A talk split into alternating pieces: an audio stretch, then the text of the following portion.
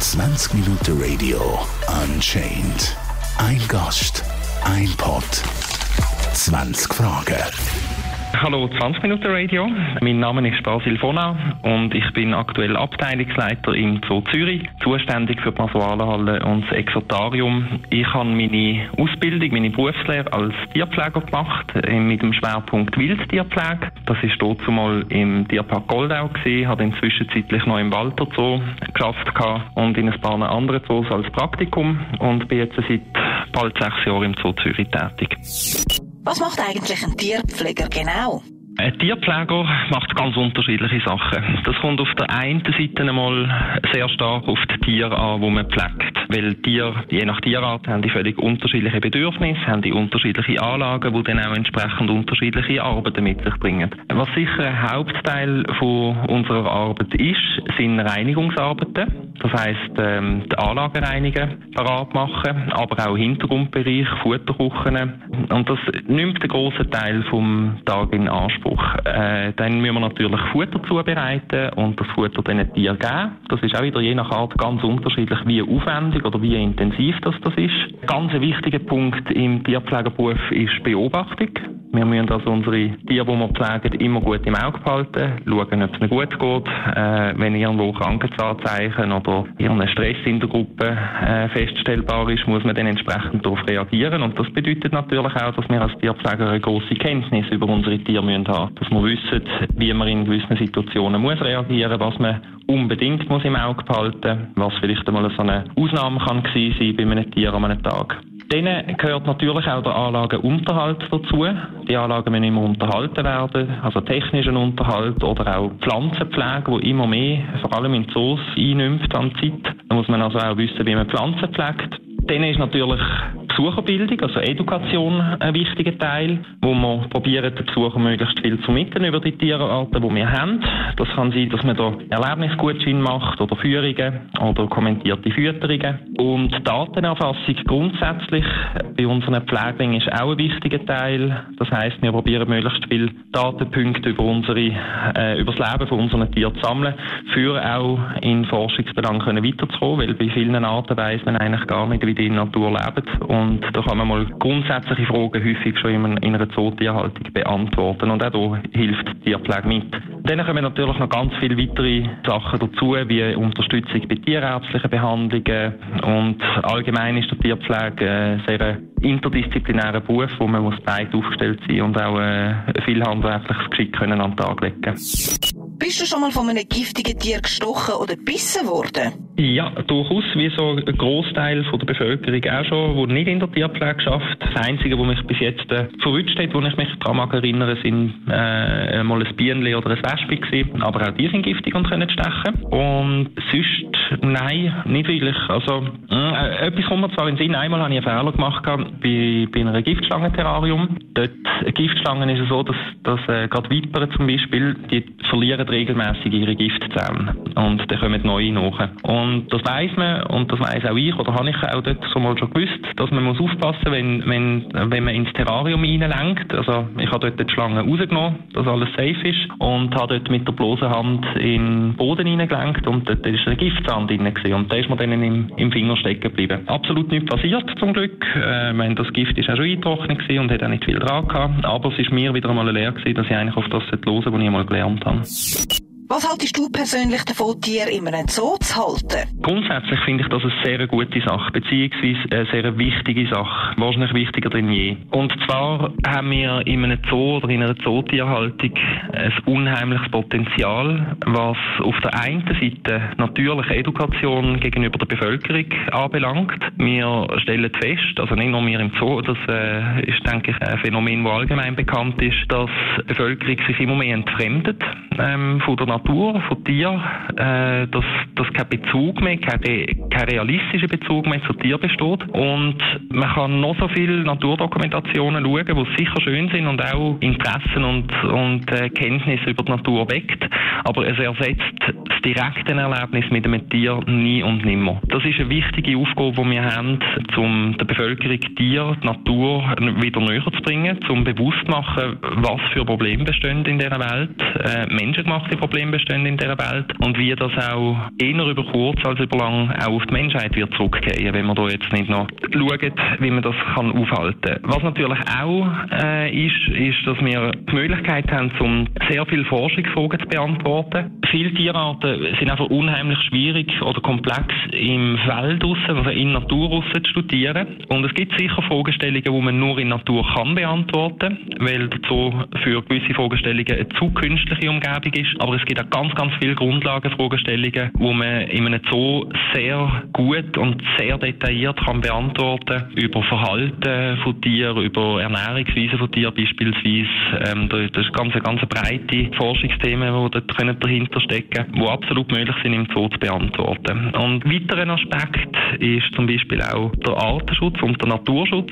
Wir haben dies im Zoo Zürich schon seit längerem ein grösseres Naturschutzprojekt verschrieben, wo, wo wir unseren Beitrag leisten tun. Und auch der Artenschutz, ein äh, ganz wichtiges Thema. Wir haben die Möglichkeit, gewisse bedrohte Arten in, in Tierhaltungen zu züchten. Und das darf man nicht falsch verstehen. Der Zoo darf man nicht als Arche Noah anschauen. Im Sinne von, es ist eigentlich ein bisschen gleich, was draussen passiert oder was rundum passiert. Wir haben ja noch die Tiere im Zoo, man könnte sie ja wieder auswildern. Das dürfen wir der Zoo nicht anschauen. Das ist eine gesellschaftliche Aufgabe, äh, Natur- und Artenschutz.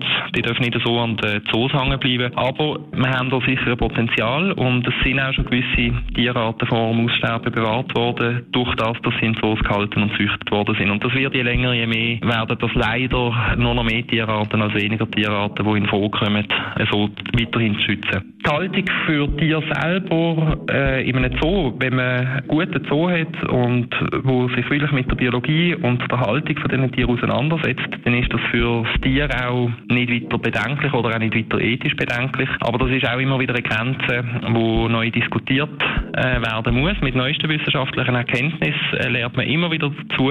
Also die Tierhaltung selber entwickelt sich auch sehr stark weiter. Wenn ich jetzt nur schon denke, die letzten 15 Jahre, wo ich auf dem Beruf arbeite, was sich da schon alles da hat in der Tierhaltung, ist das beachtlich.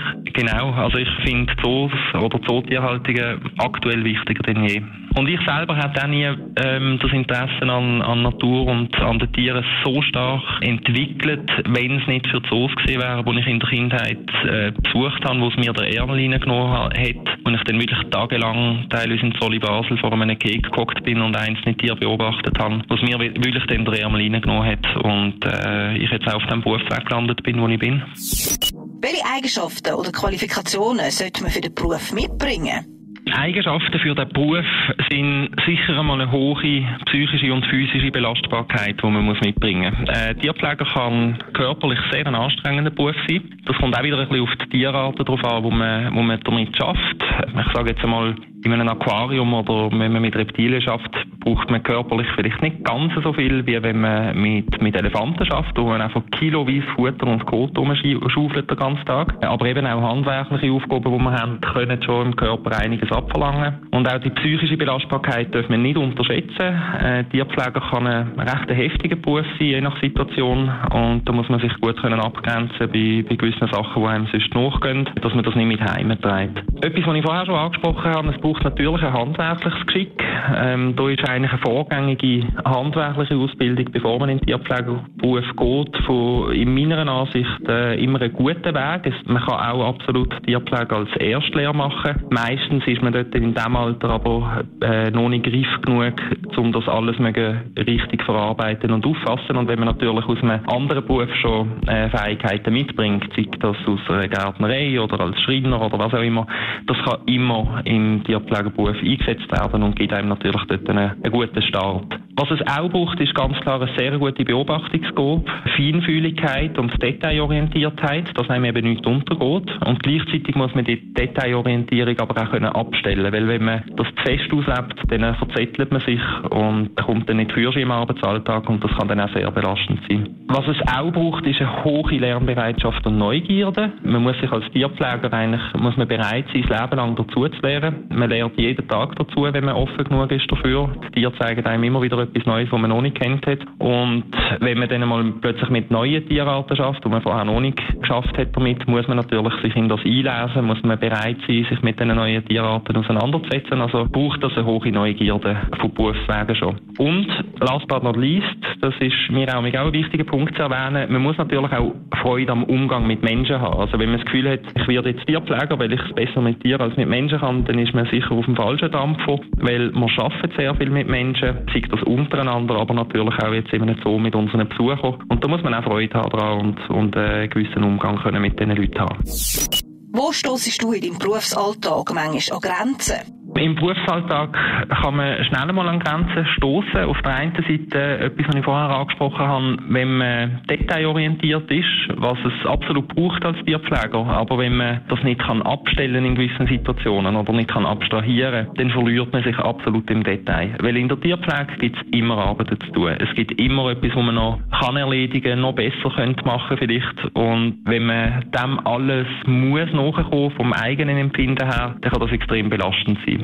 Es kann auch durchaus sein, dass man Mühe hat, ähm, abzustellen, wenn man heimgeht. Gerade wenn teilweise schwierige Situationen im, im Betrieb sind oder mit Tieren Sachen passiert sind, Unfälle passiert sind, äh, kranke Tiere, wo man dann über Nacht eigentlich nicht unter Beobachtung hat, weil häufig bei Wildtieren kann man auch nicht viel machen in dem Moment. Und da ist man mit dem Kopf häufig noch im Betrieb oder bei, bei dem Tier und das, das kann schon auch an die Nerven gehen oder an die Energie gehen. Dann muss man natürlich auch berechnen, wir haben teilweise sehr komplexe Arbeitsabläufe, wo der Kopf muss präsent sein. Es gibt teilweise so strube Tage, wo ein Zwischenfall nach dem anderen kommt, wo das Tier krank ist, wo ähm, dort ein Tier stirbt, wo man schon lange gepflegt hat, wo man einen persönlichen Bezug dazu gehabt hat. Und auch das kann, kann an Substanz gehen. Auch Notfälle, die können passieren, sei das eben mit Tieren, mit Besuchern, wo man, wo man mitkriegt, oder auch mit Mitarbeitern. Das, das kann schon auch kosten. Und ein Phänomen, wo eine gewisse Gefahr darstellt, wo allerdings bei uns in, im deutschsprachigen Raum gar noch nicht so bekannt ist, äh, ist ein sogenanntes Compassion Fatigue. Das kennt man aus Pflegeberufen in der Humanmedizin beispielsweise,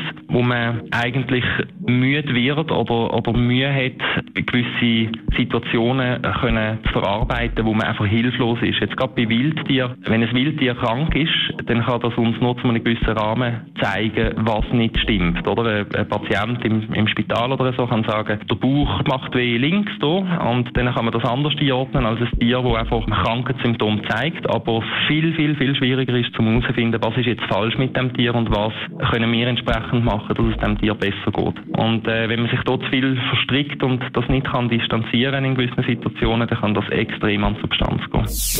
Welches Tier pflegst du am meisten? Das ist ein bisschen eine schwierige Frage, äh, weil ich eben als Abteilungsleiter bin ich so ein bisschen zwischen Büro und Tierpflege Also ich habe viele administrative Arbeiten, äh, die im Hintergrund laufen, von Dienstplanung über Projektleitungen, über Budgetierungen und so weiter, dass ich also jetzt aktuell nicht mehr so intensiv an der Front bin, wie ich das früher bin. Und wenn ich in der Tierpflege direkt arbeite, dann äh, kann das alles beinhalten. Also von Fischen über Vögel, über Säuger, über alles Vorstellbare. Aktuell behaupte ich, arbeite ich wahrscheinlich am meisten mit verschiedenen Vogelarten zusammen. Was passiert mit den Tieren im Winter? Es gibt die tropischen Arten, die man halten, oder, oder Tiere, die eher eben aus, aus äh, warmen Gebieten kommen. Äh, die sind im Winter natürlich häufig in, in einer Innenanlage, in einem gewärmten Innenraum, ähm, oder sie haben die Möglichkeit, sich in einen Innenraum zurückzuziehen. Da gibt es aber wiederum andere Arten, die im Winter äh, sich viel wohler fühlen bei kalten Temperaturen. Also zum Beispiel bei uns jetzt im Zoo Zürich wären das äh, Königspinguin oder auch die sibirischen Tiger, die durchaus Freude am Schnee haben und eher im Sommer, wenn es heiß und warm ist, ein bisschen das nicht so toll findet. Es gibt aber auch Tierarten, wenn man zum Beispiel an unsere einheimischen Reptilien denkt oder auch an gewisse Säugetierarten, die im Winter eine Winterruhe machen, weil einfach zu wenig Futter rum ist. So bekannte Beispiele wären da zum Beispiel der Igel oder äh, der Braunbär und da gibt es ganz verschiedene Anpassungen, ob ein Tier eine Winterruhe, einen Winterschlaf macht oder einen sogenannten Torpor. Und je nach Biologie, wo, wo das Tier hat, ähm, kommen wir in der Tierpflege diesen Bedürfnissen nach und dann haben die Tiere eben entweder eine reine Innenhaltung für die Zeit oder sie sind im Winterschlaf oder sie genießen den Schnee draussen. Je nachdem. Wie gefährlich ist die Tierfütterung? Hm. Äh, Tierfütterung, wie gefährlich? Äh, das kommt auch vollkommen auf die Art drauf an. Also, ich sage jetzt einmal, Fütterung bei, bei einem Huftier, wo Gras und Heu frisst, ähm, grob gesagt, man kann eigentlich nicht viel passieren, aber es gibt natürlich auch Huftiere, wo man muss aufpassen, was man macht. Es gibt auch Huftiere, wo wir äh, vielleicht nicht rein können, weil, weil das Männchen aggressiv gegen Tierpfleger reagiert, weil er sein Territorium verteidigt. Also, wie gefährlich eine Tierfütterung ist, ist natürlich sehr abhängig von der Art, was die überhaupt für ein Potenzial hat. Wenn man jetzt zum Beispiel Giftschlangen füttert oder ähm, Krokodil oder so, ist natürlich eine andere Fütterung angebracht, als wenn man eine ungiftige Schlange füttert, einfach allein vom, von der Sicherheit her. Und bei den Arten, die gefährlich sind, zum direkt zusammenzuschaffen, haben wir einen sogenannten geschützten Kontakt im Normalfall. Das heißt, dass der Tierpfleger und das Tier nie im gleichen Keg zusammen sind. Und bei Tieren, wo wir im direkten Kontakt haben, wo wir zu den Tieren reingehen, muss man sich einfach immer bewusst sein, dass wenn man Futter dabei hat, dass die Tiere auch ein bisschen anders können reagieren als sie das vielleicht machen, wenn man kein Futter dabei hat. Und dort ist das Wichtigste als Tierpfleger, dass man sich selber nicht überschätzt, dass man nicht der Routine verfällt. Wenn man tagtäglich das Gleiche macht, ähm, schleicht sich schnell einmal Fehler ein oder schleicht sich schnell einmal ein, dass man näher ans Tier herangeht, dass man eine Bewegung anders macht, weil das die letzten 100 Mal ja auch funktioniert hat. Und da muss man einfach immer im Hinterkopf behalten, was die Wildtiere für ein Potenzial haben, je nach Art halt. Aber eigentlich sind Tierfütterungen, wenn man weiß, was man macht, wenn man weiß, wie die Tiere können reagieren und wenn man die Sicherheitsbestimmungen einhaltet, ist Tierfütterung nicht etwas Gefährliches in dem Sinn. Hast du Tiere lieber wie Menschen? Das kann ich so nicht sagen. Ähm, es gibt Situationen, wo, wo ich äh, Tiere bevorzuge. Es gibt aber ganz viele Situationen, ähm, wo ich Menschen super toll finde. Da kann ich nicht werten, ob ich jetzt einen Menschen oder Tier toller finde. Also ich, ich mag Menschen, ich mag den Umgang mit Menschen, mit ihnen zu arbeiten, mit ihnen zu leben, mit, mit ihnen auszutauschen. Es gibt natürlich teilweise Aspekte im Leben, wo, wo man die Gesellschaft anschaut und denkt, ja, warum können wir nicht mehr wie Tiere funktionieren? Es wäre einfacher zwischendurch, wenn man so gewisse politische Sachen anschaut anschaut oder Ressourcenausbeutungen auf dieser Welt. Aber so, ob ich jetzt Tiere oder Menschen lieber habe, kann ich so nicht beantworten.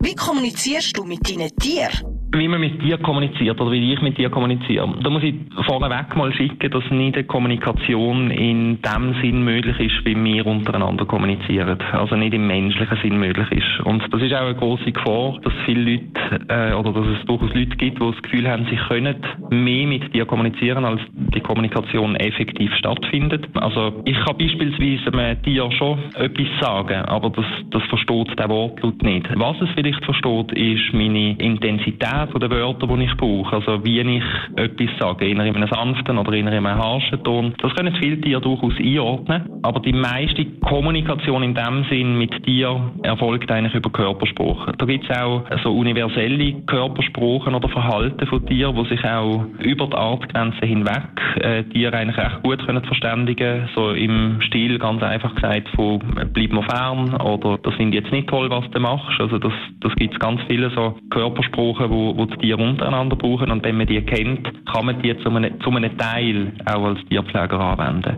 Man muss bei, bei der Kommunikation mit Tieren, das ist etwas Wichtiges, wenn, äh, dass man mit Tieren kommuniziert. Beispielsweise auch bei einem, bei einem Medical Training, bei, wenn, wir, wenn wir mit Tieren trainieren, dann interagieren wir ja mit dem Tier und da findet sicher auch eine Kommunikation statt. Die Kommunikation kann sich aber auch nur auf ein Klicken beschränken, dass ich dem Tier ein Kommando gibt, das es erlernt hat und wenn es das Kommando richtig ausführt, dass ich dann mit dem Klicker bestätige tun. Und auch das ist beispielsweise Kommunikation ans Tier, dass es weiss, aha, jetzt wo es geklickt hat, da habe ich ähm, das gemacht, was mir erwartet hat. Was ganz gefährlich ist bei Kommunikation mit Tieren, ist, dass man, dass man da nicht in einen Anthropozentrismus hineinrutscht, also dass man nicht irgendwie das Gefühl hat, man kann jetzt weiss auch nicht was über das Leben und das Befinden von diesen Tieren irgendwie rausgespüren, sondern dass man dort wirklich schaut, dass man sachlich bleibt. Bei den Sachen, wo man aus äh, objektiven Belangen kann ableiten und nicht aus dem Gefühl, das ich habe, etwas innen interpretiert, weil da kann man auch ganz viele schwere Fehler in der Tierpflege machen, wenn man zu fest etwas in Tier innen interpretiert, wo zum Beispiel ich als Tierpfleger toll fände in dieser Situation.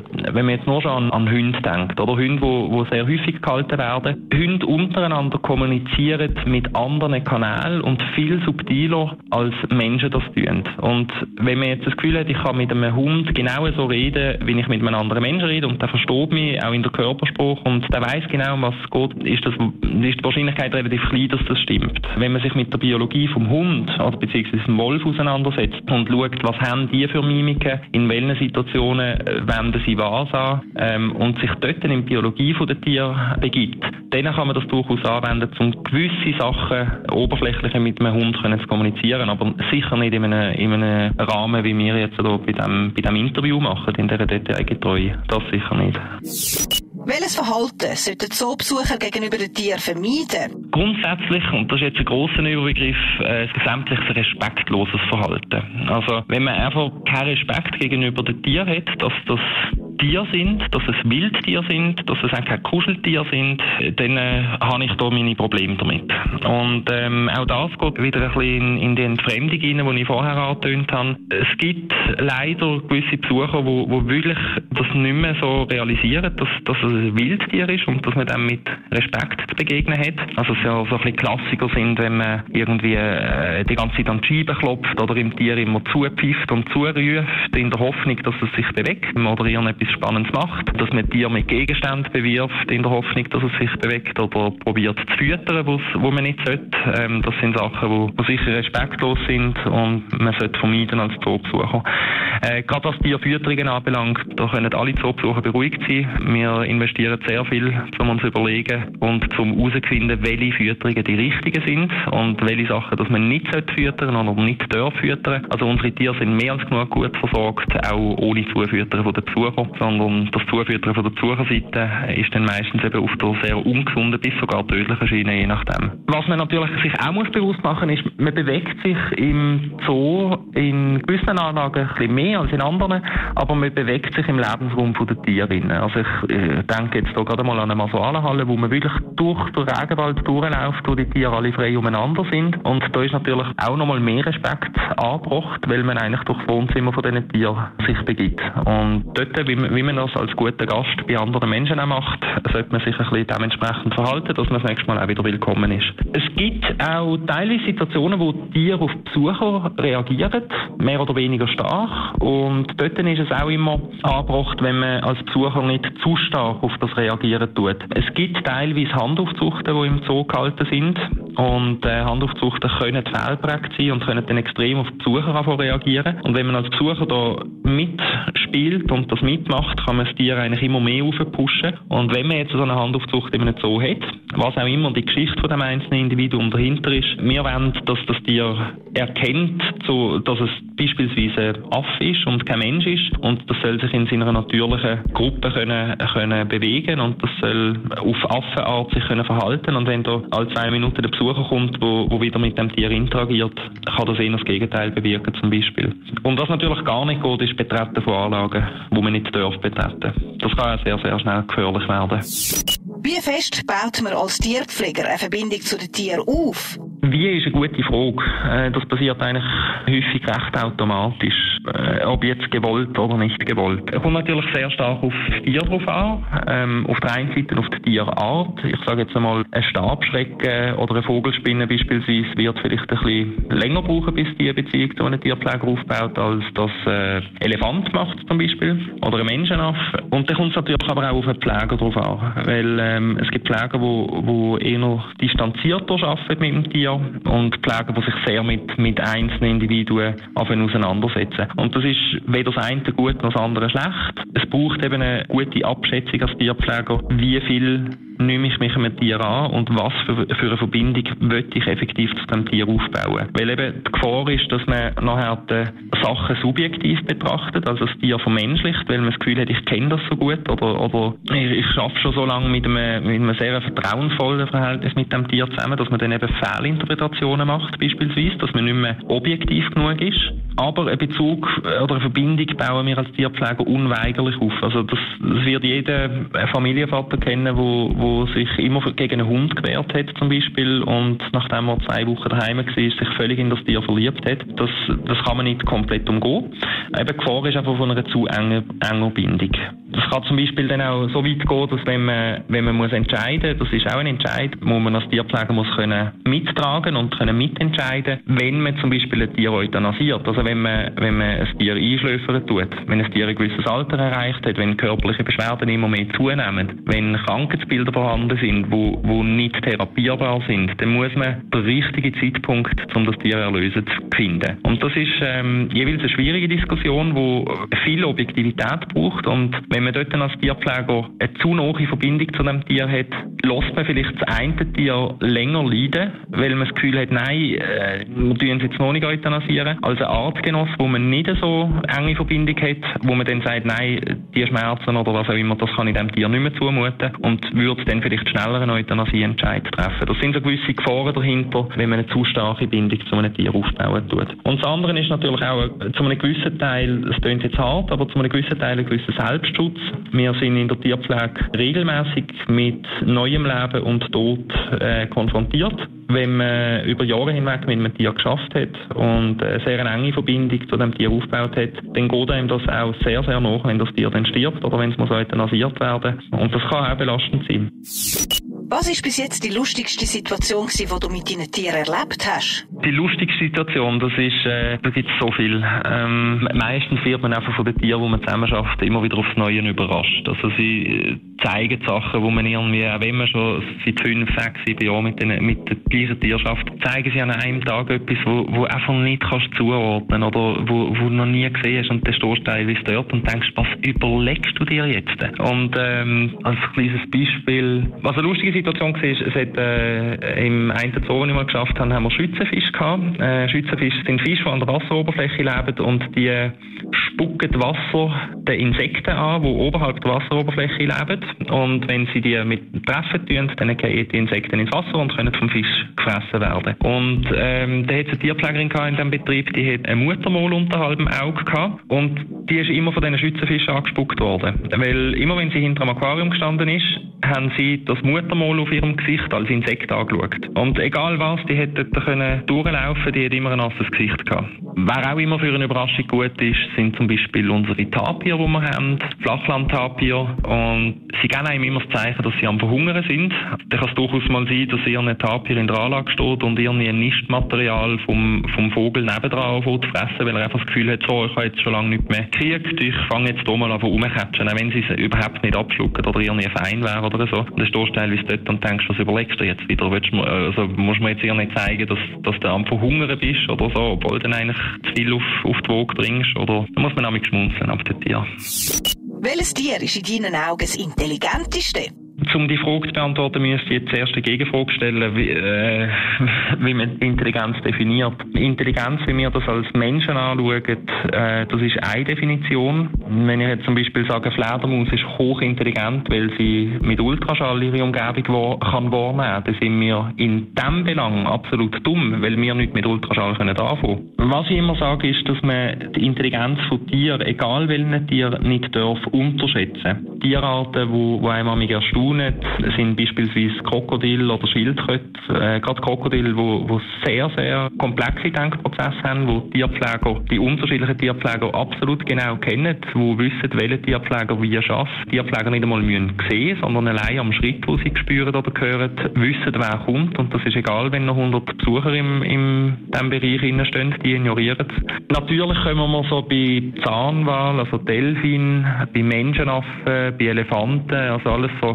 Großsäuger, die sehr lange Entwicklungszeiten haben, kommen wir natürlich schon in, in eine höhere Intelligenz rein, wo auch vorausschauendes Denken äh, möglich ist. Das ist etwas, wo, wo viele Tierarten nicht können, zum überlegen, wenn ich das jetzt mache, dann habe ich morgen dieses und dementsprechend reagiere ich jetzt so. Das, das ist dann eher bei diesen, äh, bei diesen Großsäugerarten eher vorhanden. Aber eben, wie gesagt, die Intelligenz von Tieren darf man nicht unterschätzen und es kommt immer ein bisschen auf die Auslegung darauf an, wie man Intelligenz definieren tut. Wie ist die Zeit für Tiere während dem Lockdown? Zeit für Tiere ist während dem Lockdown je nach Art ein bisschen unterschiedlich gewesen. Es gibt sicher Tierarten, die die Besucher vermisst haben oder wo man gemerkt haben, dass weniger läuft für Tiere. Äh, gerade Menschenaffen zum Beispiel. Ich meine, dort muss man sich auch bewusst sein, dass man als, als Besucher auch von den Tieren beobachtet wird und dass die schon schauen, was da draußen alles läuft den ganzen Tag. Und äh, wenn natürlich dann plötzlich kein Besucher mehr rum ist, ist jeder Mitarbeiter, der irgendwo man im Besucher durchläuft, eine riesen Attraktion, weil das etwas Spezielles ist, wo man muss anschauen muss. Es gibt Tierarten, wo man, wo wir gar keinen Unterschied festgestellt haben, also ob jetzt Besucher rum sind oder nicht, ist denen nicht groß drauf angekommen. Und es gibt einzelne Tierarten, ähm, gerade so Kleinvögel, die während dem ersten Lockdown dann sehr intensiv verzüchten haben, wo man schon auch darauf schließen dass die Besucher wahrscheinlich einen gewissen Grundstress am reingeben, den sie von dieser Zucht abgehalten haben. Und jetzt sind wir jetzt natürlich bei diesen Arten auch im Überlegen, ob man die anders können halten oder allenfalls den Hintergrund können nehmen, dass die von den Besuchern wegkommen und man sie gleich können züchten Was hat so für Räume, die die Besucher nicht zu sehen bekommen? Der Zoo hat ganz viele Räume, die der Besucher nicht zu sehen bekommt. Also auf der einen Seite natürlich alle Büroräumlichkeiten. So eine Zoo wie jetzt der Zoo Zürich braucht auch eine grosse Administration. Das geht von, von Besucheredukation über Event, über Kommunikationsteam, über äh, Kuratoren und Abteilungsleiter und, und, und. Dann hat es natürlich im Zoo auch Hintergrundanlagen, wo der Besucher nicht einsieht. Also in der heutigen Zootierhaltung schaut man eigentlich immer, dass das Tier sich auch zurückziehen kann. Das heißt, das ist nicht auf dem Präsentierteller, dass der Besucher jederzeit kann sehen, sondern wenn das Tier keine Lust hat oder ein bisschen Ruhe braucht, kann sich das einmal zurückziehen. Und ähm, die Anlagenteile oder die Kekse sind natürlich nicht einsehbar. Da gibt es durchaus auch reine Hintergrundanlagen, gerade so gewisse Vogelzuchtstationen, die wir haben, die für die Besucher gar nicht betretbar sind. Futterkuchen natürlich, Pflegebereich allgemein. Und das ist häufig nicht einsehbar für, für Besucher. Hast du schon mal dürfen ein Tierbaby von Hand aufziehen? Durchaus, das habe ich auch schon äh, müssen, dürfen, je nachdem, wie man es auslegt. Grundsätzlich werden Handaufzuchten vermeiden. Und auch meine persönliche Einstellung ist, dass man Handaufzuchten möglichst vermeidet. Der Grund ist der, dass wenn das ältere Tier oder, oder das Muttertier ein Jungtier nicht annimmt, dann hat das Tier meistens einen richtigen Grund dazu. Irgendetwas stimmt nicht dann im Normalfall. Das ist mal der eine. Und auf, und auf der anderen Seite ist, wenn man ein Tier von Hand aufzieht, kann das sehr, sehr starke Fehlprägungen geben. Je nachdem, welche Tiergruppe und je nachdem, wie man es macht. Aber wenn man jetzt zum Beispiel ein Primat, also einen Aff, von Hand aufzieht, dann hat er ein Leben lang das Gefühl, er sei ein Mensch. Das ist nicht fair dem Tier gegenüber, weil es kann, wir haben es vorher bei der Kommunikation darüber gehabt, auch wenn das Tier das Gefühl hat, es ist ein Mensch, es kann nicht auf dem Niveau kommunizieren, dass es seine Bedürfnisse ähm, kann ausdrücken, dass wir dem gerecht werden. Und gleichzeitig kann es nicht seiner Biologie entsprechend kommunizieren, weil es das gar nie gelernt hat. Und wenn man also Handaufzuchten in, in natürliche Gruppen integrieren kann das extreme Probleme geben, weil die mit dem anderen Aff gar nicht anfangen zu wissen. Die wissen gar nicht, dass das eigentlich ein Artgenoss ist. Und dort fehlen natürlich dann sämtliche soziale Interaktionen, die so wichtig sind, jetzt gerade bei gruppenlebenden Tieren, entziehst dem Tier einfach und das äh, ist sicher nicht zu unterstützen. Es gibt Situationen, wo, wo eine Handaufzucht unumgänglich ist. Ähm, das sind vor allem bei, bei sehr, sehr seltenen oder bedrohten Arten, wo dann wirklich jedes Individuum zählt aufkommt. Und dementsprechend ist das auch etwas, wo ich finde, muss jeder Tierpfleger einmal, einmal gemacht haben, so ein Verständnis dafür zu kriegen. Äh, zumindest irgendwie kann auch mal vorkommen, ein Zwerggeist oder, oder etwas, ein Nutztier oder so, das nicht angenommen wird. Oder Jungvögel, die wo, wo aus dem Nest gefallen sind, wo, äh, wo gebracht werden. Das ist sicher eine Fähigkeit, die man, wo man als Tierpfleger mal erlernt haben Aber man darf dann auch nicht das Gefühl haben, dass jede Art gleich einfach ist, zum Handaufzuchten zu machen. Und häufig ist auch bei der Handaufzuchten so, wenn es die älteren Tiere nicht annehmen, hat man auch als, als Mensch Problem, das Tier durchzukriegen, weil, weil äh, etwas mit dem Jungtier grundsätzlich nicht stimmt, je nachdem. Welches Tier kann man nicht im Zoo halten? Gibt sicher äh, gewisse Arten, die man aktuell nicht in Zoos kann halten, beziehungsweise auch in Zukunft nicht wirklich äh, kann halten. Also ich denke jetzt hier mal, nehmen wir mal ein einheimisches Tier, das ganz eine spezielle Biologie hat, der Moorsegler. Moorsegler, das sind, werden alle schon mal gesehen haben, das sind Vögel, die ähnlich ein bisschen aussehen wie Schwalben, sind aber keine Schwalben. Und die hört man auch immer, immer gut in den Siedlungen. Und Moorsegler haben eine Biologie, die fliegen 24 Stunden, sieben Tage in der Woche, außer wenn sie am Brüten sind. Und das ist eine beachtliche Leistung von dem Tier. Und die müssen auch schlafen irgendwie und das machen sie während dem Fliegen, dass sie sich hoch in die Luft aufschrauben und sich dann langsam wie in einer, in grossen Spirale runterfallen lassen und dann für ihre 10, 15 Sekunden die eine Hirnhälfte ausschalten, um die ausruhen, zum Schlafen und dann schrauben sie sich wieder auf und machen das gleiche mit der anderen Hirnhälfte. Und das sind so Verhalten, die wir in einem Zoo nicht können wiedergeben, oder? Jetzt allein vom Flugverhalten her, da müsste man halb Zürich übernetzen, um die Biologie können, dieser Biologie können gerecht zu werden. Also das ist sicher eine Art, wo jetzt nicht so schnell in Zoos gehalten wird. Aber es gibt natürlich hunderte von Moorsegler, die in der Schweiz jährlich von Hand aufgezogen werden, aber die fliegen halt noch nicht. Und sobald sie, ähm, also in so Vogelpflegestationen, und sobald sie dann alt genug sind, kann man sie dann fliegen lassen und dann, dann fliegen die auch 24 Stunden am Tag. Andere Arten, die schwierig sind zum Halten, sind sicher alles so ein bisschen, aus, aus der Tiefsee unten raufkommt. Da gibt es ganz, ganz, ganz viele Tierarten, die wir, wo wir auch gar noch nicht kennen. Da weiß man noch viel nicht drüber und einfach die Druckverhältnisse und die Parameter, die es in der Tiefsee hat, die nachzustellen, das ist extrem schwierig bis unmöglich. Also das sind sicher auch Arten, wo man, wo man nicht so gut kann halten in Zoos. Wie auch beispielsweise pelagische Haiarten, also Haie, die in, in der Hochsee leben. Die haben auch eine Biologie, wo sie 24 Stunden müssen schwimmen müssen, um überhaupt können schnaufen. Die haben keine Schwimmblase, das heißt, die müssen in Bewegung bleiben, dass sie nicht ab, absinken. Und das kann man dann schwieriger so nachstellen, dass man dieser Biologie gerecht wird. Wo fängt bei dir Tierquälerei an?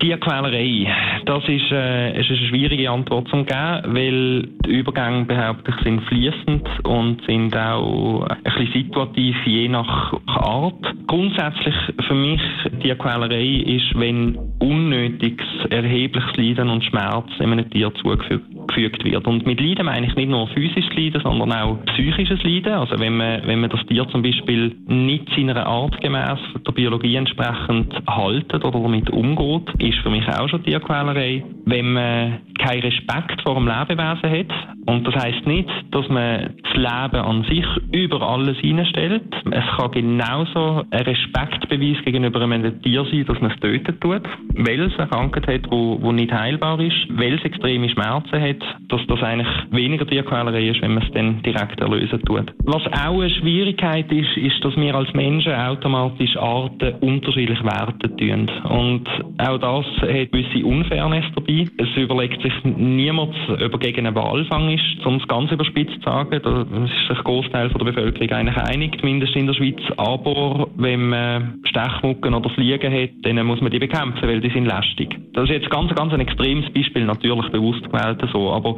wir werten die nach dem, was wir für sie empfinden oder was wir für einen Nutzen rausziehen oder was für einen Schaden, dass sie uns als Menschen machen, oder? Und das ist eine gefährliche Slope, wo man sich darauf bewegt, wenn man das dann zu fest macht. Also man muss es Lebewesen als Lebewesen anschauen, ähm, dass das hohen Respekt verdient, dass es lebt, egal ob das jetzt ein Mucke, ein Fliegen oder ein Blauwal ist und nachher dann eben eher mit einem, mit einem objektiven Blick dann die Tiere anschaut und eben nicht etwas wertet, weil es jetzt, das ist herziger, weil es Fell hat und das ist weniger herzig, weil es Federn hat zum Beispiel. Und was auch bei mir äh, so ein bisschen Triggerpunkte sind, ist eben, das habe ich vorher schon angesprochen, wenn man die Biologie von einer Tierart nicht berücksichtigt. Und da, da rede ich jetzt nicht einmal unbedingt nur von Wildtieren, sondern da rede ich auch von Nutztieren und Heimtieren, wo eben auch immer der gesellschaftliche Bezug oder der Blick auf die Tiere hat sich sehr stark verändert über die letzten Jahrzehnte und da findet sehr viel Vermenschlichung statt, wo im Tier sicher nicht gut tut. Man haltet die Tiere nicht in ihrer natürlichen Sozialstruktur, wo sie, wo sie darauf ausgelegt sind, in der zu leben. Auch das kann tierquälerische Züge annehmen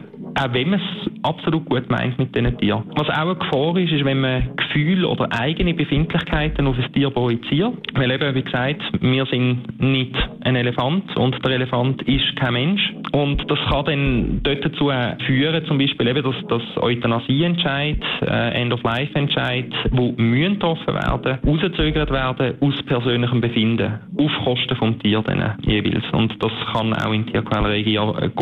Aber eben, es sind, das sind so fließende Übergänge. Also, wir haben auf der, ich weiß nicht, ob Ihnen Chinismus etwas sagt, zum Beispiel. Das ist eine Glaubensbewegung in, in Asien, wo das Leben über alles stellt. Also, da ist jedes Leben Lebewesen extrem wertvoll. Da, da wird kein Fleisch gegessen natürlich und nichts. Äh, die ganz Extremen wischen vor sich den Weg, dass sie auch nicht äh, Ameisen oder Spinnen vertrampen tun. Ähm, und die Konsequenz davon ist, dass sie riesige Tierauffangstationen haben, wo tausende Tauben, Kühe und so weiter angebracht werden, mit offenen Flügelbrüchen, mit riesigen Verletzungen am Bauch beispielsweise und dort dann so lange durchgeführt werden, bis sie von alleine sterben an Wundinfektionen, an eiternden Wunden und so weiter und so fort. Und auch das geht für mich in eine Tierquälerei rein. Also, aber eben, dort ist die Linie sehr, sehr schwierig äh, auszulegen und ich denke, das ist auch eine Diskussion, die man immer und immer wieder von Neuem muss führen, weil sich eben auch die, das gesellschaftliche Bild auf den Umgang mit Tieren verändern tut.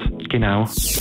Was passiert mit euren toten Tieren? Das kommt auch wieder ein bisschen auf die Tiere drauf an. Grundsätzlich im Zoo Zürich gehen die toten Tiere pauschal mal in Sektion. Das heisst, äh, in die Tierpathologie am, am Tierspital unten. Und dort werden die Tiere genauestens untersucht.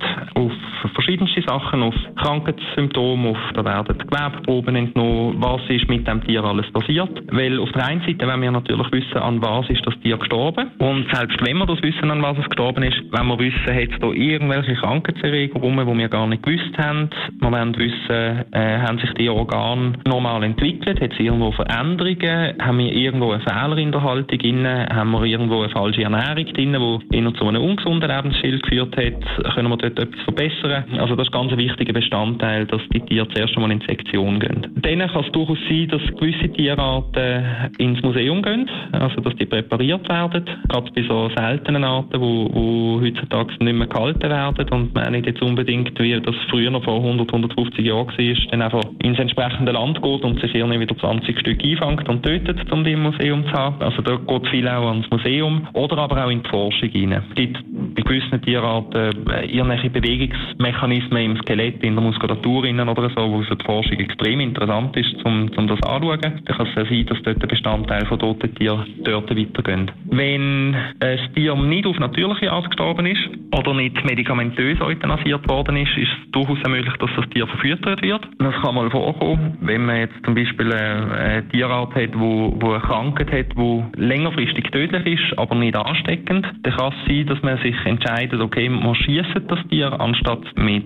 Chemie zu töten, euthanasieren. Weil wenn wir schießen, dann können wir Fleisch auch machen, können wir schauen, ob mit den Organen alles in Ordnung ist und dann können wir das zum Beispiel im Leu oder im Tiger verfüttern. Und dann haben wir da eine super gute Futterquelle, wo wir auch noch wissen, wie das Futtertier gehalten worden worden ist, was ja bei anderem Fleisch nicht immer gegeben ist. Und dann gibt es natürlich auch äh, bei gewissen Tierarten überzählige Tiere, die wir haben. Und überzählige Tiere, die man dann nicht kann platzieren kann. Und gleich wichtig ist, dass man die Tierarten weiterzüchten tut, um, einen gesunden Genpool äh, in der, in der Zoos erhalten. Kann es auch sein, dass man Tiere tötet zum Verfüttern. Das wird natürlich vor, vorwiegend jetzt äh, bei Haustieren oder so, bei Zwerggeissenböcken oder bei Küngel oder Meersäu oder so gemacht. Aber ähm, das ist sicher eine Thematik, die je länger, je mehr weitergeführt wird, auch mit anderen Tierarten in der Zoowelt allgemein. Weil eben, wie ich vorher angesprochen habe, Tiere werden immer älter. Zuchterfolg bei vielen Arten steigt, wo man, wo man in den 70er, 80er Jahren das gar noch nicht fertig gebracht hat, die Tiere zu züchten. Und äh, gerade bei so langlebigen Arten oder so ähm, kommt man dann irgendwo in ein Platzproblem rein, um die Tiere zu platzieren. Und das ist ganz wichtig zu beachten auch, dass man, natürlich kann man Zucht unterbinden, das macht man auch bei vielen Tierarten. Da gibt ganze Zuchtbücher dahinter, die sagen, ob man mit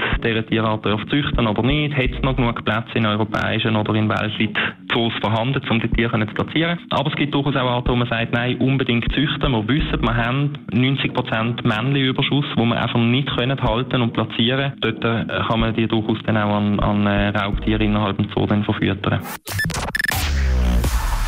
20 Minuten Radio Unchained. Ein Gast, ein Pod, 20 Fragen.